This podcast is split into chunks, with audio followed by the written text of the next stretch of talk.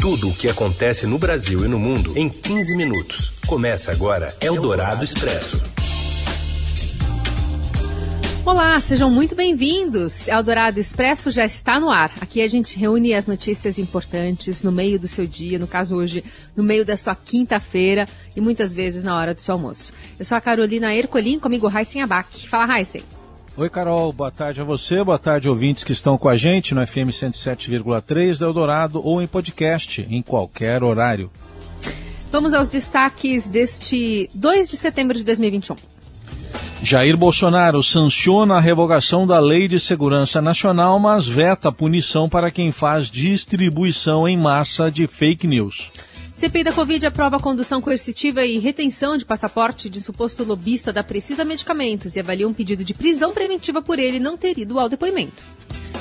E ainda a ação de policiais militares extremistas nas redes sociais e os alimentos que saíram da mesa por causa da inflação e do desemprego. Eldorado Expresso. O presidente Jair Bolsonaro sancionou com vetos o texto que revoga a Lei de Segurança Nacional, remanescente da ditadura militar. A decisão foi publicada no Diário Oficial da União desta quinta. Esse texto, sancionado por Bolsonaro, foi aprovado pelo Senado no último dia 10 de agosto, três décadas depois da apresentação do projeto de lei de revogação, lá em 1991, e a aprovação pela Câmara dos Deputados em maio deste ano.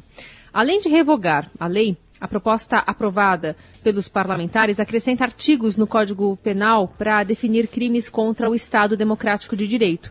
Na publicação feita pelo Diário da União, quatro artigos foram vetados pelo presidente. Relativo aos crimes contra a cidadania, dois artigos do capítulo relativo a crimes contra o funcionamento das instituições democráticas, no processo eleitoral e um ponto do capítulo que trata de crimes contra o funcionalismo ou funcionamento dos serviços essenciais. Com isso, foram vetados os dispositivos que criminalizam a comunicação enganosa em massa e o atentado ao direito de manifestação, além da previsão de punição mais rigorosa a militares.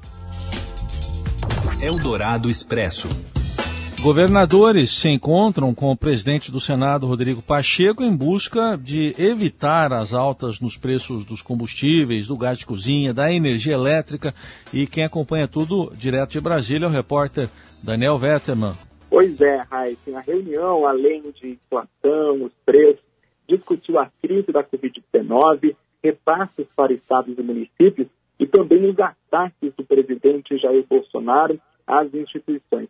Foi uma conversa que ocorreu após uma tentativa frustrada de encontro entre os governadores com o presidente Jair Bolsonaro. E o Rodrigo Pacheco, que tem se movimentado para a eleição presidencial de 2022, se colocou como intermediador dessas demandas. A reunião discutiu e definiu que os governadores vão cobrar do Ministério da Saúde a renovação de contratos para a compra de vacinas, contratos esses vencem em setembro e há uma preocupação de vacinar toda a população e reforçar a dose para grupos prioritários até o fim do ano.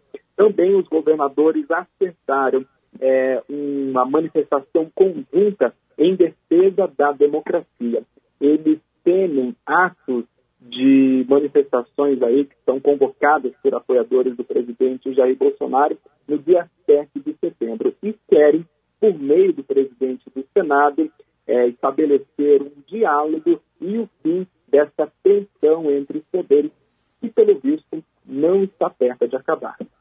Obrigado, Vetterman, com as informações da reunião do presidente do Senado com os governadores. Eldorado Expresso. Pressionado pela inflação, desemprego em alta e a menor abrangência e disponibilidade de recursos do auxílio emergencial, o brasileiro reduziu as quantidades compradas de alimentos, bebidas e produtos de higiene e limpeza nesse primeiro semestre. Houve diminuição de volumes em praticamente todas as cestas. A prioridade do consumo diário ficou concentrada nos alimentos básicos, arroz e feijão. Na área da economia, outro resultado que não ajuda a mudar esse cenário é o PIB. O Produto Interno Bruto do Brasil recuou 0,1% no segundo trimestre. Os números do IBGE mostram que a economia brasileira perdeu fôlego após ter avançado 1,2% nos três primeiros meses do ano. E para a colunista da Rádio Dourado, Silvia Araújo, também do broadcast, o desenrolar das diversas crises em 2021 tem potencial definidor da eleição de 2022 Uma economia forte, ela tem capacidade de fazer sucessores ou reeleger presidentes da República. E o que a gente está vendo é que isso aí vai ser herdado estatisticamente para o PIB do ano que vem. Então, se a gente pensar que essa questão da crise hídrica e da conta mais alta da energia, ela vai ficar até abril do ano que vem, ela já compromete todo o primeiro trimestre do ano que vem e já puxa um pedacinho do segundo trimestre também do ano que vem, do ano de 2022.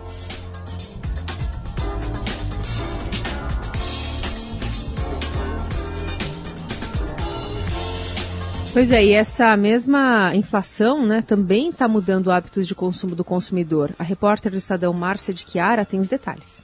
Boa tarde, Carol e Raiz. A inflação está muito forte aí nos últimos 12 meses, né? Está batendo aí quase 10%. Isso está mudando o hábito de consumo da população.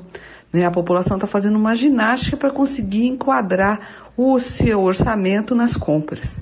Uma pesquisa da Cantor que acompanha as compras dos consumidores em 11 mil domicílios no país mostra que o consumidor está levando menos produto para casa. No primeiro semestre desse ano, houve uma redução de 4,4% no número de unidades. Mesmo assim, ele gastou mais, quase 7% a mais. Isso porque os preços subiram em média aí quase 12%. E para conseguir encaixar aí o consumo no orçamento, o consumidor está fazendo substituições. E o que chamou muita atenção nesse resultado da pesquisa da Canter é que a carne aí, que é uma das vilãs que subiu mais de 30% nos últimos 12 meses, foi substituída pelo empanado. O empanado de frango, o empanado de peixe, que tem um preço bem mais em conta. Só nesse primeiro semestre, 3,4 milhões de domicílios que não consumiam empanado passaram a consumir o produto. É muita coisa, né? E eles estão tentando aí, dessa forma, introduzir a proteína animal a um custo mais barato. Assim como outras mudanças que o consumidor está fazendo aí para conseguir sobreviver. Eldorado Expresso. A produção industrial é mais um dos índices com queda acumulada e que vai para a conta do governo. A repórter do broadcast político Daniela Morim tem para gente as outras informações. Boa tarde, Carolina. Boa tarde, Heisen. A pandemia de Covid-19 ainda afetou o desempenho da indústria brasileira em julho. A produção recuou 1,3% em relação a junho, depois de já ter encolhido 0,2% no mês anterior, segundo os dados da pesquisa industrial mensal divulgados pelo IBGE. Dos sete primeiros meses de 2021, a indústria cresceu em apenas dois deles, janeiro e maio. Segundo o IBGE, a indústria vem sofrendo por um desarranjo das cadeias produtivas que levou a uma escassez de insumos e encarecimento do processo produtivo. Ao mesmo tempo, a demanda doméstica vem prejudicada pelo alto nível de desemprego, pela precarização de postos de trabalho, pela redução salarial de trabalhadores e pela corrosão do poder de compra das famílias pela inflação. Em julho, a indústria operava em patamar 2,1% inferior ao de fevereiro de 2020, no pré-pandemia. Em janeiro deste ano, quando ainda crescia, estava 3,5% acima do pré-Covid. Na passagem de junho para julho, houve redução da produção em 19 dos 26 ramos industriais pesquisados, com destaque para as perdas no setor de bebidas, alimentos e veículos. Por outro lado, entre as sete atividades com crescimento na produção, o principal impacto positivo foi de derivados do petróleo e biocombustíveis. Eldorado Expresso. A CPI da Covid acionou a Polícia Legislativa para buscar o advogado Marconi Albernaz Faria, que não apareceu para prestar depoimento, mas ele não foi encontrado e é apontado como lobista da Precisa Medicamentos, empresa que negociou a vacina indiana Covaxin com o Ministério da Saúde. Ao mesmo tempo, a comissão pediu ao Supremo Tribunal Federal condução coercitiva do depoente e, na abertura da sessão desta quinta, o presidente da CPI, senador Omar Aziz, citou que há informações de que Marconi quer sair do país. O vice-presidente da comissão, senador Randolfo Rodrigues, disse que pretende apresentar até um pedido de prisão preventiva do suposto lobista. O senhor Marconi já pode ser considerado em fuga a polícia legislativa está atrás dele e ainda não o localizou. Bom. Diante disso, que seja requisitada a autoridade judicial competente a prisão preventiva do senhor Marconi, combinado com a apreensão do passaporte e a devida comunicação à Interpol. São providências, providências necessárias. A sessão foi suspensa para que os senadores, em reunião fechada, pudessem ler e ouvir trocas de mensagens que seriam provas contra Marconi. O material faz parte de uma investigação compartilhada pelo Ministério Público Federal. E depois a sessão foi retomada e a CPI aprovou então o pedido de condução coercitiva e também de retenção do passaporte de Marconi. Eldorado Expresso. E a gente também fala sobre o 7 de setembro, né, as, vésperas das as vésperas das manifestações convocadas pelo presidente Bolsonaro, uma pesquisa feita pelo Fórum Brasileiro de Segurança Pública mostra que a adesão às teses mais extremistas do bolsonarismo aumentou 29% nas polícias militares, comparando com o comportamento dos policiais em redes sociais neste ano com o que foi observado em 2020. A pesquisa constatou que o crescimento foi maior entre os oficiais do que entre os praças. Há uma semana, o governador de São Paulo, João Dória, afastou o coronel Alexandre Lacerda do comando do interior do estado após o oficial chamá-lo de cepa indiana e ofender ministros do Supremo Tribunal Federal e outros políticos, além de convocar publicamente os amigos para os atos do Dia da Independência. Evangélicos e caminhoneiros também intensificaram a convocação para os atos pró-governo. Eldorado Expresso. As redes sociais estão brincando de escalar a seleção brasileira de futebol masculino, mas só com os clássicos, um jeito diferente. Fala, Robson Morelli. Olá, amigos! Hoje eu quero falar da seleção brasileira, mas não especificamente desta seleção brasileira que entra em campo às 22 horas contra o Chile, valendo vaga aí, né, disputa das eliminatórias sul-americanas, pensando na Copa do Catar. Quero entrar numa brincadeira que eu vi nas redes sociais, é, na escolha dos seis melhores jogadores da seleção brasileira mais recentemente. Nesta ordem: Romário, Ronaldo, Neymar, Ronaldinho Gaúcho, Kaká e Rivaldo.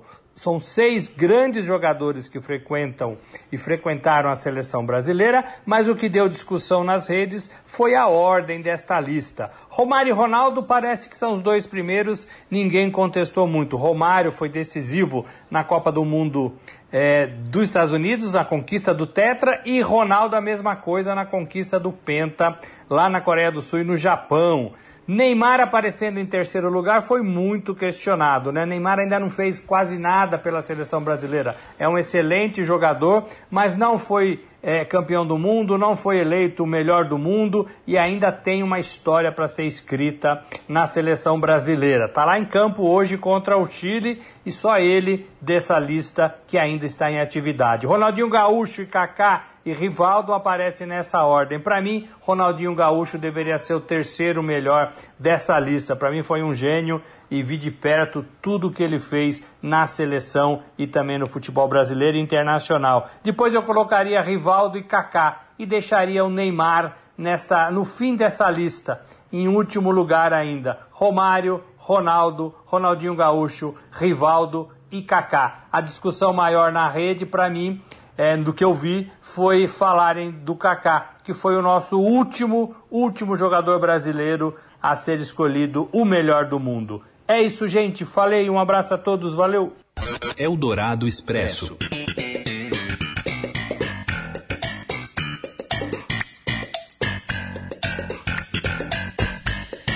A série de televisão Seinfeld será distribuída globalmente pela Netflix a partir do mês que vem, graças a um acordo firmado dois anos atrás.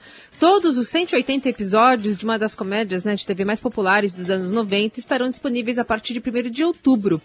Veículos de Hollywood disseram que o acordo foi grande, foi de mais de 500 milhões de dólares, quase 2 bilhões e meio de reais no câmbio de hoje e superou ofertas de outras plataformas de streaming na corrida para obter conteúdos populares e novos assinantes.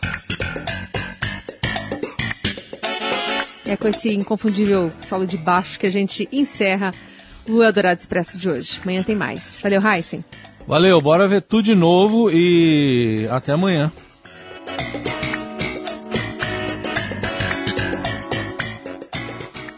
Você ouviu Eldorado Expresso tudo o que acontece no Brasil e no mundo em 15 minutos.